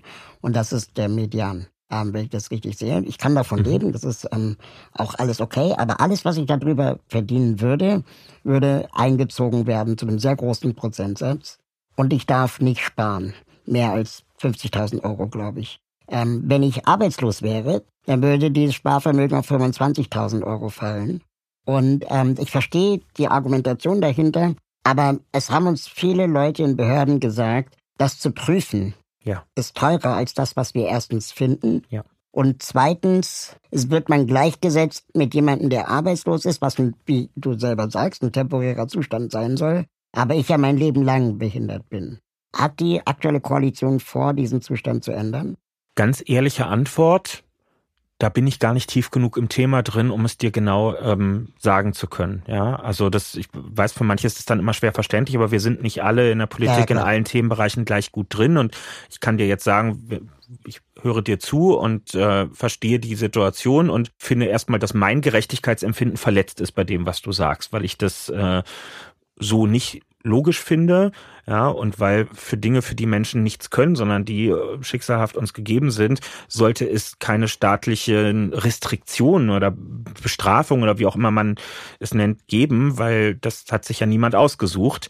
Ähm, Arbeitslosigkeit hat sich übrigens auch in der Regel niemand ja. ausgesucht, weshalb wir ja jetzt auch sagen, zumindest in den ersten Jahren gibt es auch sehr große Schonvermögen und so weiter, nämlich genau aus den genannten Gründen. Ja, also weil die Leute in den Jobcentern uns gesagt haben, das ist zu kompliziert, das alles zu prüfen, haltet uns den Rücken für die Vermittlung frei, haltet den Betroffenen den Rücken frei, dass sie sich auf das Finden von Arbeit konzentrieren können ähm, und äh, setzt sie nicht unter Druck. Und übrigens, und es hat, also am Ende geht es um Menschenbild immer. Das darf man nicht vergessen. Wir diskutieren immer drüber in so einer, in so einer Einzelfallbetrachtung. Ja, dann kommen anekdotische Sachen. Ich kenne einen Arbeitslosen ja, genau. und der hat sich nicht angestrengt oder der findet das ganz geil oder so. Darum geht's ja gar nicht. Es geht darum, dass niemand von uns, und das gilt übrigens für Arbeitslosigkeit wie für eine Behinderung, ähm, davor gefeit ist, auch betroffen sein zu können. Und unser Sozialstaat sollte so gestaltet sein, dass für den Fall, dass einem etwas passiert, man dann nicht ins Bodenlose fällt, sondern dass man sich auf ein festes Netz verlassen kann und äh, dass das dann nicht in Frage gestellt ist und dass man nicht im Einzelfall jemanden nachweisen muss, dass man sich tüchtig angestrengt hat und hier kein kein äh, übler Nutznießer von sozialstaatlichen Leistungen ist. Und das ärgert mich, weil dass wir diese diese diese ähm, Menschenbild und Gesellschaftsbildebene häufig verlassen und äh, abgleiten in so ein sehr revanchistisches, äh, jetzt zahlen wir es dem Florida-Rolf und seinesgleichen quasi mal zurück und zeigen den Arbeitslosen, wie man sie ordentlich zum Arbeiten triezen kann, als wüssten sie nicht selber, ähm, wie blöd die Situation eigentlich ist. Ja, und äh, dass Menschen mit Behinderung, ähnlich wie Arbeitslose, immer als Kostenfaktor gesehen ja. werden und nicht äh, auch als Menschen, die vielleicht beitragen können zur, zur Gesellschaft. Was mich zum Thema Politik bringt. Darf ich da nur ganz ja, kurz zu? Ja, weil das finde ich, ähm, also man, man stößt ja dann manchmal erst selber über Artikel oder so drauf, ne, wenn man, wenn man ganz persönlich aktuell nicht äh, auf den Abbau von Barrieren, also ganz egoistisch betrachtet, mhm. jetzt nicht darauf angewiesen ist, dann äh, muss man sich ja häufig einfach mal konfrontieren, um zu wissen, was passiert eigentlich drumherum. Und ich war echt schockiert, als ich zum Beispiel mitgekriegt habe, dass äh, im äh, dass wir zwar über die Vereinten Nationen völlig zu Recht darauf verpflichtet sind, dass der öffentliche Nahverkehr in Deutschland seit, ich glaube, diesem Jahr ähm, barrierefrei zu sein hat. Und dann kommt das Sternchen mit dem großen Aber. Äh, es gibt aber Ausnahmen davon, nämlich wenn quasi eine Wirtschaftlichkeitsprüfung ergibt, dass sich das nicht genau. rechnet, weil da nach allgemeiner Auffassung nur alle Jubeljahre mal jemand mit dem Rolli vorbeikommt und dafür muss ja dann kein Aufzug genau. oder so gemacht werden. Also das ist ja nun, das ist ja Hohn einfach, ähm, zu sagen, eine Struktur steht einem eigentlich zu, aber wenn die Betroffenen nicht quasi Schlange vor Ort stehen und deutlich machen, dass es viele von ihnen äh, gibt oder sich die Zukunft bei uns meldet und uns verrät, wie viele Betroffene es wohl in Zukunft geben wird, was wir ja gar nicht wissen, dann machen wir es nicht. So funktioniert Prävention und so funktioniert ähm, Gemeinwohl und Daseinsvorsorge natürlich nicht. Ähm, was glaubst du denn, sind gerade, wir haben ja schon über ein Thema gesprochen, ähm, Probleme, die Menschen mit Behinderung in Deutschland gerade haben? Kommt darauf an, natürlich, über welche Form von ähm, Behinderung ähm, wir sprechen. Also klar, der Abbau von physischen Barrieren im Alltag ist ein, ein Dauerbrenner-Thema. Ähm, ja, übrigens haben Menschen mit einer, mit einer körperlichen Beeinträchtigung gemein mit ganz vielen, mit kleinen Kindern, mit äh, Seniorinnen und Senioren, die nicht mehr so genau. mobil sind und so weiter. Also es ist eine Riesengruppe in der Gesellschaft ähm, und das trifft uns im Baubereich, also bei Gebäuden, nicht nur Wohngebäuden, sondern zum Beispiel öffentliche Gebäude und so weiter. Sind die zugänglich oder nicht? Das betrifft äh, den Straßen- und Verkehrsbereich. Ich habe ein paar Jahre Kommunalpolitik gemacht und weiß um Fragen von Bordsteinen, Absenkung, Verpackung und ähnlichem mehr. Also das sind die, sind die ähm, Klassiker ähm, natürlich. So, dann geht es um Teilhabe am Arbeitsmarkt.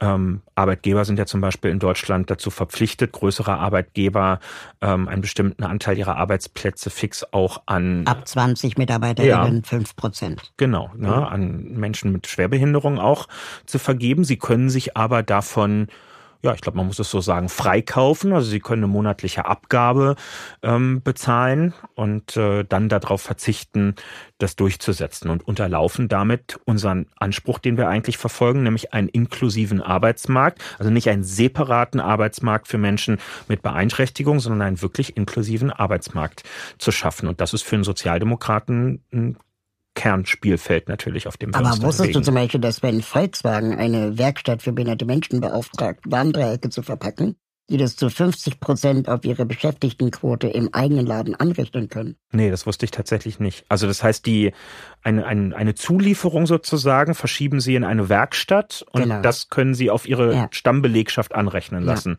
Ja. das ist und dass nicht im Sinne in den Werkstätten keinen Mindestlohn verdienen, ist ja auch ein riesiges Problem. Wie ähm, ich habe wirklich vorher jetzt nicht nachgeguckt. Wie stehst du zu dem Thema ähm, Mindestlohn, weil also natürlich diese Taschengelder, ähm, die in Werkstätten gezahlt werden, da brauchen wir keine Sekunde drüber diskutieren. Das hat mit dem Anspruch, jeder nach seinen Möglichkeiten, jeder nach seinen Fähigkeiten nichts zu tun. Ähm, mein letzter Kenntnisstand war, dass die Werkstatträte, da gibt's ja mhm. Zusammenschlüsse auch in Deutschland, Leute, die für Werkstätten, also Betroffene, die für Werkstätten sprechen, die dort arbeiten, dass die sich für ein anderes Modell mehrheitlich ausgesprochen hatten, nämlich für das Basisgeld. So, ja, genau, genau, so heißt es. Wie, wie, wie siehst du das? Also es ist ja noch völlig unklar, was Basisgeld eigentlich ja. genau bedeutet. Ich habe den Eindruck, dass die Leute, die in den Werkstatträten sitzen, das dann letztendlich auch eingeredet bekommen, kämpft lieber alle für das äh, Basisgeld, ohne gleichwertig informiert zu werden über mögliche Alternativen, die es bereits schon mhm. gibt. Also es gibt ja zum Beispiel das äh, Budget für Arbeit, wo man ja letztendlich die gleichen Gelder, die eine Werkstatt bekäme, theoretisch einsetzen könnte, um jemanden direkt bei Volkswagen anzustellen, auch anzustellen und nicht nur zu beschäftigen. Und ähm, wir wissen jetzt zum Beispiel in Berlin-Brandenburg, dass äh, viele Beschäftigte in Werkstätten gar nicht informiert werden über ihre Rechte und Alternativen, weil es intrinsisch nicht ähm, motiviert ist, in den Werkstätten Wohlfahrts Betrieben, äh, Unternehmen ihre besten MitarbeiterInnen an den allgemeinen Arbeitsmarkt abzugeben. Aber die ja nur, wenn sie ausgelastet sind, quasi funktionieren und ja auch untereinander irgendwie in Konkurrenz stehen. Hm. Das ist also, als ich da das letzte Mal drüber gehört habe, über diese Frage Mindestlohn in Werkstätten ja oder nein und von diesem Basisgeld gehört habe, ist mir genau der Gedanke, den du gerade ausgesprochen hast, in den Sinn gekommen. Und ich hätte mich gar nicht getraut, ihn auszusprechen.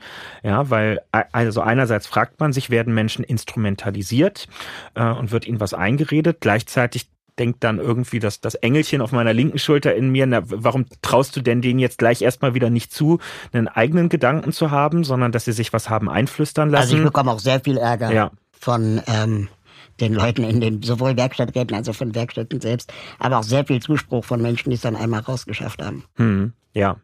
Also ich, ja, ich, ich tue mich, ich tu mich ganz ja. schwer damit, ne, weil wer bin ich sozusagen, was mein, also ich muss eine Haltung dazu haben, äh, das, das verlange ich mir politisch einfach von meinem Menschenbild her abzusagen, so wie es ist, ist das definitiv äh, nicht gerecht. Wir alimentieren Leute, die ganz regulär einer Arbeit nachgehen, ja, und ja auch Werte schaffen, die andere dann auch äh, zu Geld machen und äh, die in den allgemeinen Wirtschaftskreislauf mhm. reinfließen, ganz klassisch.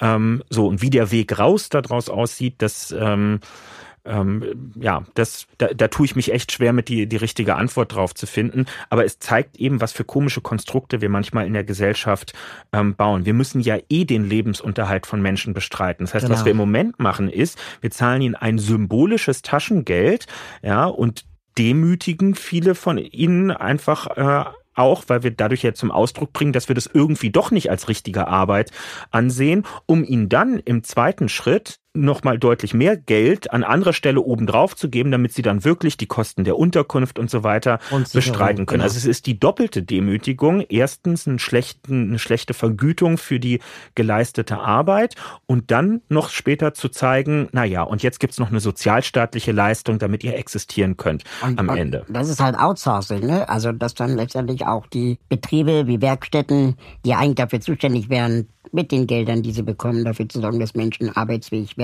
Oder da, wo es nicht geht, sich Alternativen zu überlegen. Letztendlich dann sagen, ja, die verdienen ja bei uns so wenig, jetzt muss der Staat wieder herhalten. Also äh, ich finde es auch problematisch. Und ich hatte mal ein Gespräch vor ein paar Jahren mit Jens Spahn. Damals war der noch im Finanzministerium. Mhm. Und der sagte mir, dass er als Finanzpolitiker schon auch beobachtet, dass sehr viel Geld äh, ausgegeben wird in dem Bereich, aber gefühlt nicht mehr bei den Betroffenen ankommt und er die Frage stellt, wer profitiert gerade?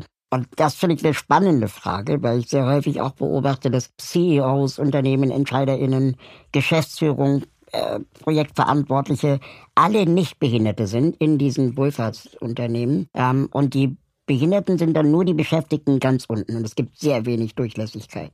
Ich überlege gerade, wer die, wer die Einfluss also wo wirklich an einflussreichen politischen oder Behördenstellen in Deutschland Menschen sitzen, die mir bekannt sind als, äh, als Menschen mit Behinderung. Und, und Ola Schmidt wenig. als SPD-Mitglied, äh, Chefin der Lebenshilfe, ähm, spricht über Behinderung teilweise wie über Kinder. Und das finde ich persönlich, muss ich ganz ehrlich sagen, das weiß sie auch von mir, problematisch. Und warum sprechen nicht Betroffene für sich selbst? Nee, danke für die Perspektive. Also ich bin, du merkst, ich bin, bin ja. da in einem, ich, ich weiß, was ich falsch finde, aber ich bin mir noch nicht an allen Stellen so sicher, was, äh, was ich am Ende für richtig zu finden habe. Du hast gerade öffentliche Gebäude genannt äh, ja. als Thema Barrierefreiheit. Das war mir noch wichtig. Äh, ähm, ich spreche jetzt ja echt mal als Aktivist, da ja, mal hey. kurz äh, ausreden. Aber ähm, öffentliche Gebäude sind ja nach juristischen Definitionen äh, Schulen, Bibliotheken und Rathäuser aber nicht McDonald's, Starbucks und das Kino.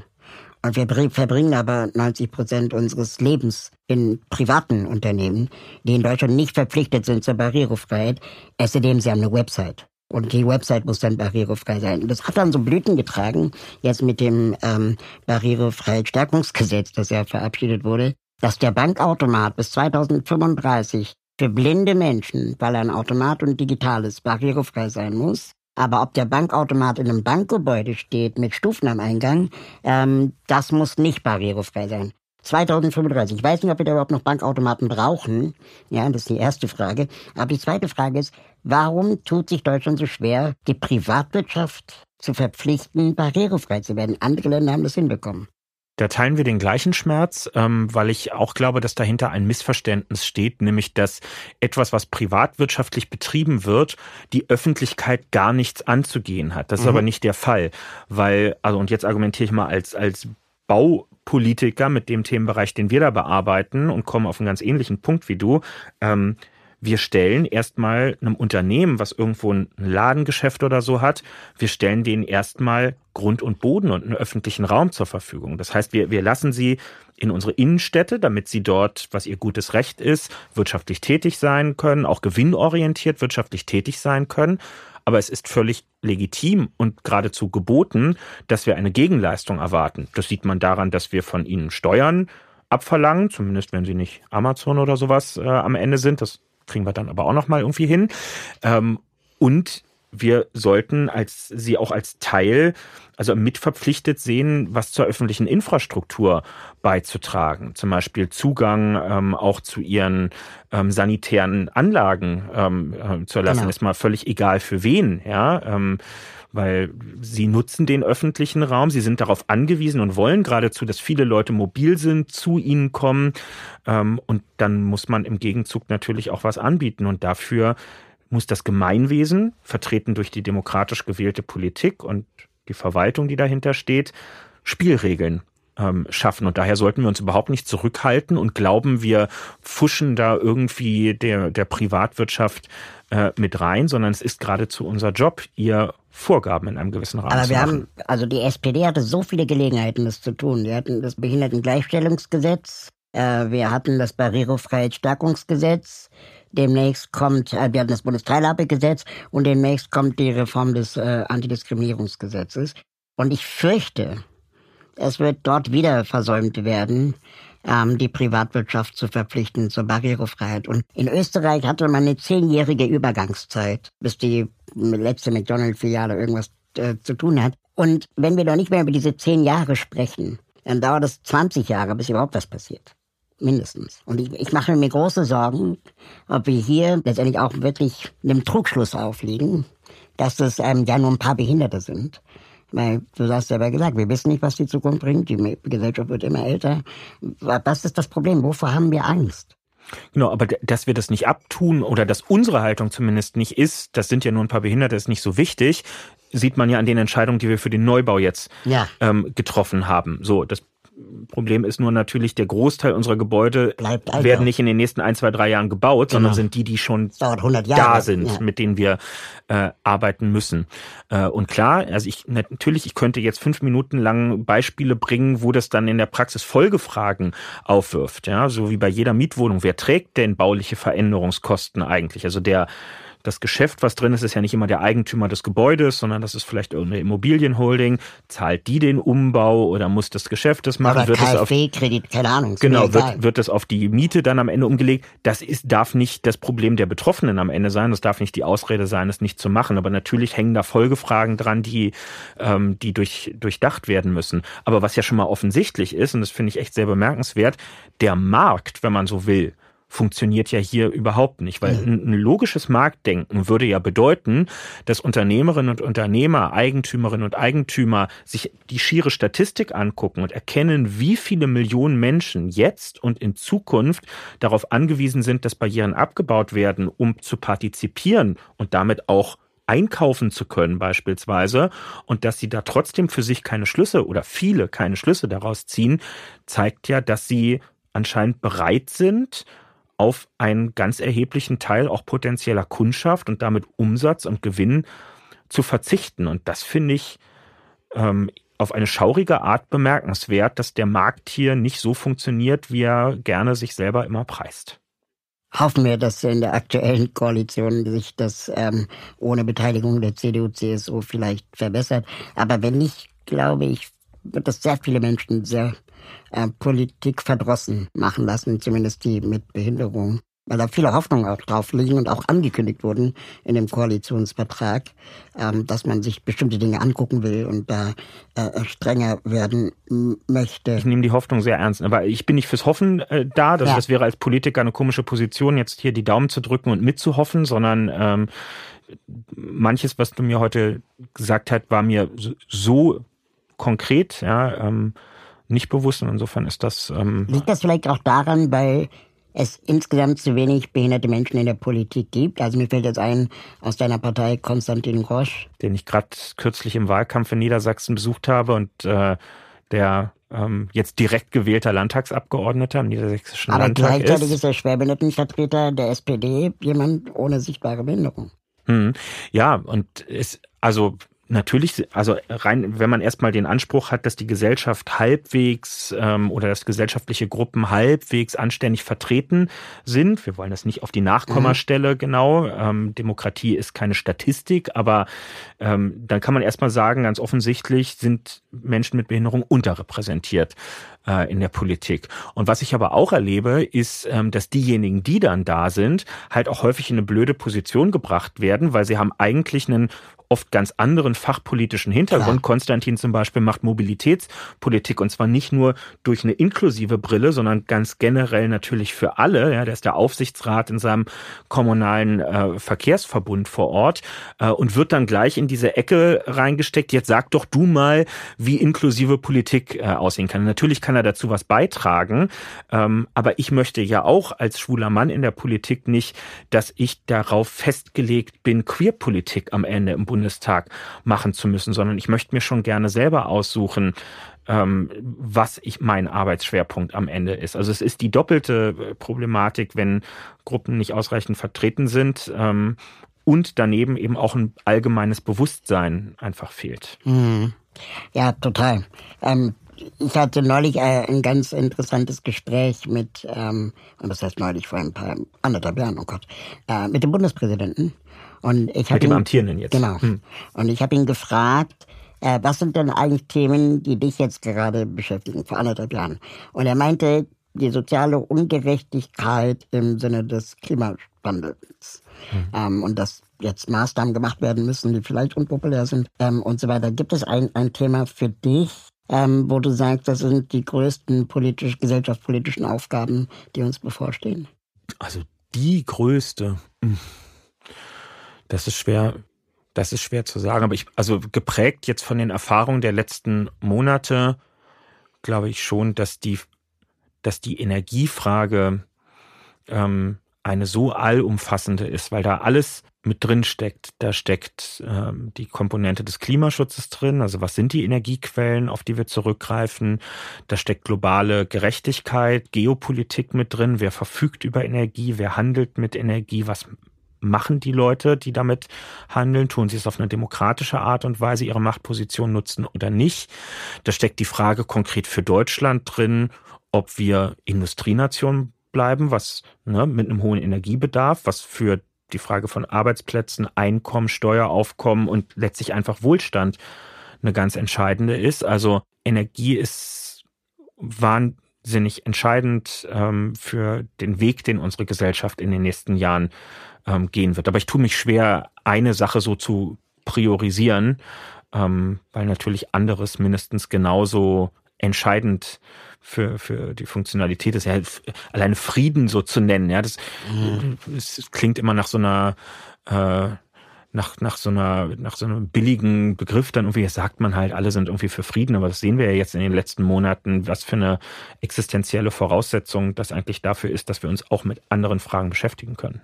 Wenn man jetzt die aktuellen PolitikerInnen äh, beobachtet, der aktuellen Regierung, habe ich mir schon immer öfter die Frage gestellt, kann man ab einer bestimmten Position eigentlich nur noch verlieren?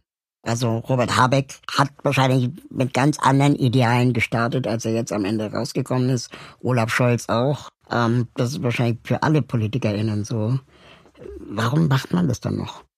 Naja, man macht es ja, man macht es ja vielleicht gar nicht, um zu gewinnen, in dem Sinne, was die Öffentlichkeit als gewinnen begreift. Mhm. Also häufig ähm, werden ja dann Urteile oder Zwischenurteile über Personen der Politik gesprochen auf Grundlage von aktuell schlechten Umfragewerten.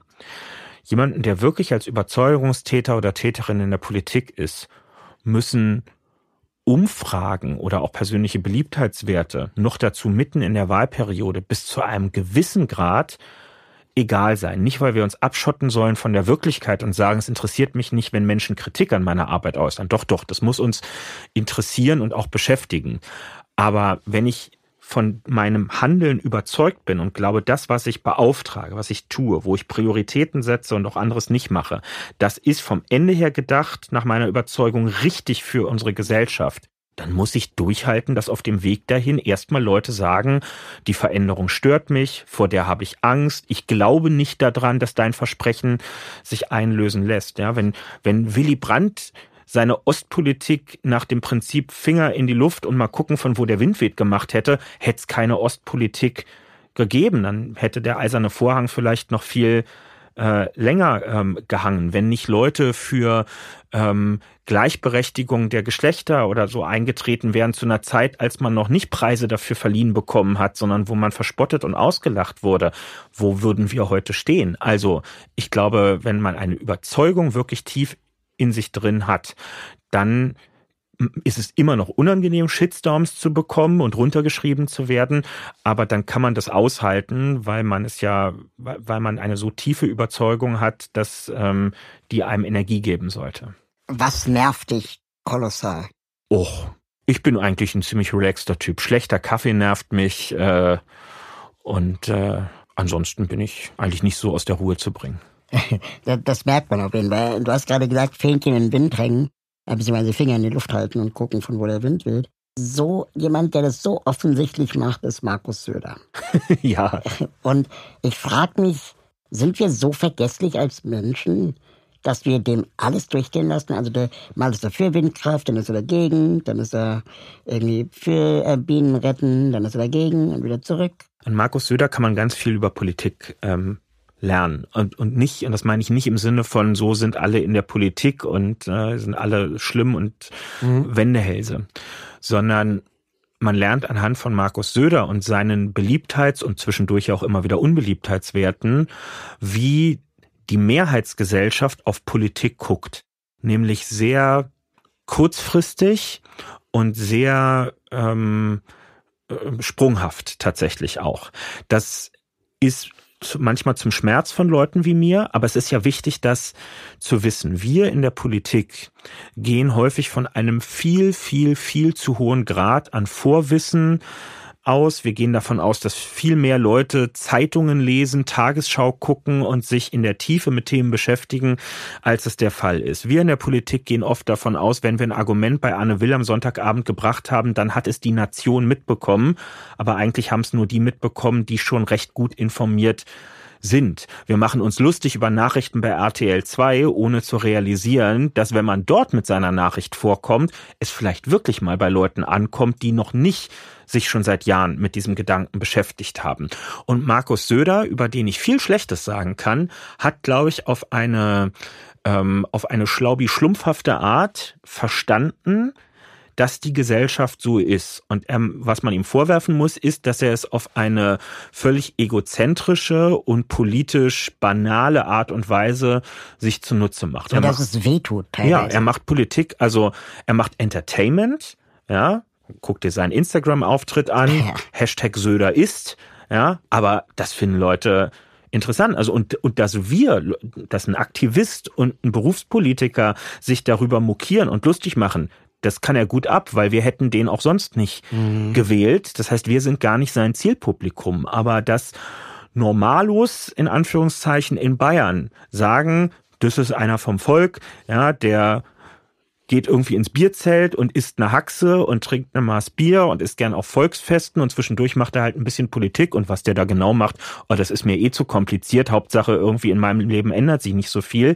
Das ist halt eine weit verbreitete äh, Genügsamkeit und Vorstellung und das triggert er auf eine ziemlich ähm, unnachahmliche Art und Weise. Und insofern muss man ihm handwerklich ähm, fast ein bisschen. Muss man auch können, ne? Also, ja, muss ja. man, muss man können. Da gehört eine Menge, eine Menge dazu. Das sage ich nicht mit besonders großem Respekt, weil, wie gesagt, er setzt es nicht für die gute Sache äh, ein, aber äh, wie sagt man in Bayern so schön, a Hund ist er Show. Ähm, ich hätte noch so viele weitere Fragen. Wir haben schon so hart Aber Zeit wir können jetzt nicht mit Markus Söder aufhören. Nee, wir können nicht mit Markus Söder aufhören. Ähm, aber lass uns äh, vielleicht zum, zum Ende äh, hin noch mal darüber sprechen. Was machst du, wenn du von diesem ganzen politischen Betrieb keinen Bock mehr hast, um abzuschalten? Also ich gucke dann gerne, keine Ahnung, eine Serie oder treffe mich mit Freunden. Kann man überhaupt, also du hast gesagt, dein Leben, du hast dein Hobby zum Beruf gemacht. Das heißt, deine Freunde sind Politik aktiv, in der Politik aktiv. Ja. Kann man in der Politik überhaupt Freunde haben? Ja, das kann man auf jeden Fall. Das, äh, also nicht, es ist wie immer im Leben, ja, nicht jede Freundschaft ist dann immer von Dauer und manchmal werden Freundschaften auch enttäuscht, aber das ist nicht nur in der Politik so, sondern das kommt halt vor. Äh, aber natürlich geht das. Äh, vor 20, 30 Jahren hat man das anders gesehen. Ja. Aber ist Lars Klingbeil ein Freund ja, oder ein Kollege? Ja, ja, nee, das ist ein Freund, also auch ein Kollege, aber wenn wir keine Kollegen mehr wären, wären, wären wir immer noch Freunde. Und äh, das ist der, der feine Unterschied. Also ja. unsere Beziehung beruht nicht darauf, dass wir uns alle paar Tage im Bundestag oder im Willy Brandt-Haus sehen, sondern auf einer persönlichen äh, Verbindung, die wir zueinander aufgebaut haben und die wir, die wir pflegen und die wir auch dort pflegen, wo die Öffentlichkeit mal nicht zuguckt. Und das ist schon, äh, schon ganz wichtig. Ähm, aber ich brauche, um wirklich rauszukommen, ich brauche dann einfach auch mal Orte, wo ich nur für mich bin. Also ich mache das beim Fußball gucken und am allerliebsten mache ich es in den Bergen, ähm, weil die Berge so der maximale Kontrast zu meinem Politikalltag sind. Da bin halt ich mit der Natur und in den meisten Fällen ist da weit und breit sonst niemand. Das heißt, ich selber kann mich gedanklich mit was anderem beschäftigen und es kommt auch so schnell niemand um die Ecke und mhm. sagt, ach Mensch, Herr Kühnert, dass ich Sie hier treffe, was ich Sie schon immer mal fragen wollte, ähm, sondern da ist einfach Sendepause und das finde ich ganz toll. Gibt es eine Organisation, ein Thema, für das sich unsere Hörerinnen und Hörer interessieren könnten, das du besonders wichtig findest? Mhm. Oh, das ist jetzt eine privilegierte Situation, ähm, dass ich äh, irgendwas highlighten kann. Ich bin, ich, ja, ich mache es jetzt einfach mal ganz, äh, ganz ad hoc aus der aus der aktuellen Situation heraus. Jetzt ist ja fängt gerade die, es läuft die Fußball-Weltmeisterschaft und alle alle Welt redet über Katar und die Menschenrechts äh, Situation und so weiter. Äh, ich unterstütze jetzt schon eine ganze Weile eine Organisation ähm, mit dem Namen Liebe kennt keine Pause, ähm, die sich äh, insbesondere ähm, gegen Homophobie und Queerfeindlichkeit in Katar, aber generell auch rund um solche Großereignisse einsetzt, die also dafür eintritt, dass nur weil große Events in fragwürdigen Umfeldern stattfinden, dass deswegen nicht Grundstandards unseres Miteinanders ausgesetzt werden dürfen. Und wenn das nicht gewährleistet werden kann, dass man dann eben dorthin solche Events, ob sie Olympia oder Fußball-WM oder sonst was heißen, nicht vergeben darf. Und äh, dafür würde ich schon gerne ähm, gerne werben und ähm, ja, freue mich, der, der, der Erfinder dieser äh, äh, ganzen Aktion, Bernd Reisig, ist jetzt auch gerade mit der Innenministerin, die auch Sportministerin ist, in Katar gewesen. Ähm, fand ich auch eine super Entscheidung, ihn auch selber als queeren Aktivisten mitzunehmen, ja, so dass die Kataris das auch wissen, wer da kommt. Und ist natürlich eine wohlgesetzte diplomatische Provokation gewesen. Und sowas schätze ich sehr. Und ich finde, so ein Engagement verdient ähm, Unterstützung. Gerade da, wo wir nicht uns in der Komfortzone eines CSDs in Berlin bewegen, sondern wo für queere Rechte zu kämpfen wirklich ein Kampf um Leib und Leben im Alltag auch bedeutet.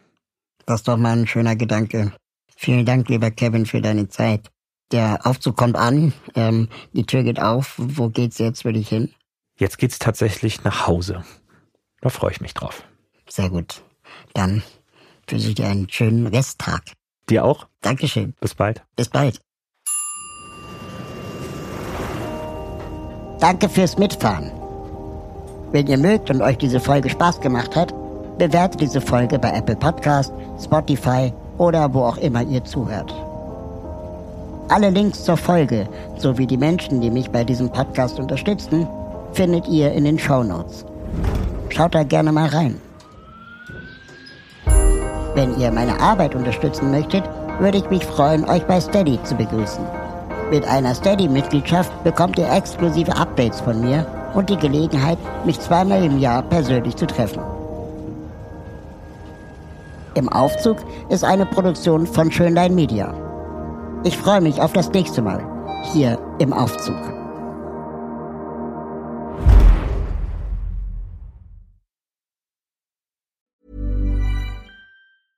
Normally, being a little extra might be a bit much, but not when it comes to healthcare. That's why United Healthcare's Health Protector Guard fixed indemnity insurance plans, underwritten by Golden Rule Insurance Company, supplement your primary plan so you manage out of pocket costs. Learn more at uh1.com.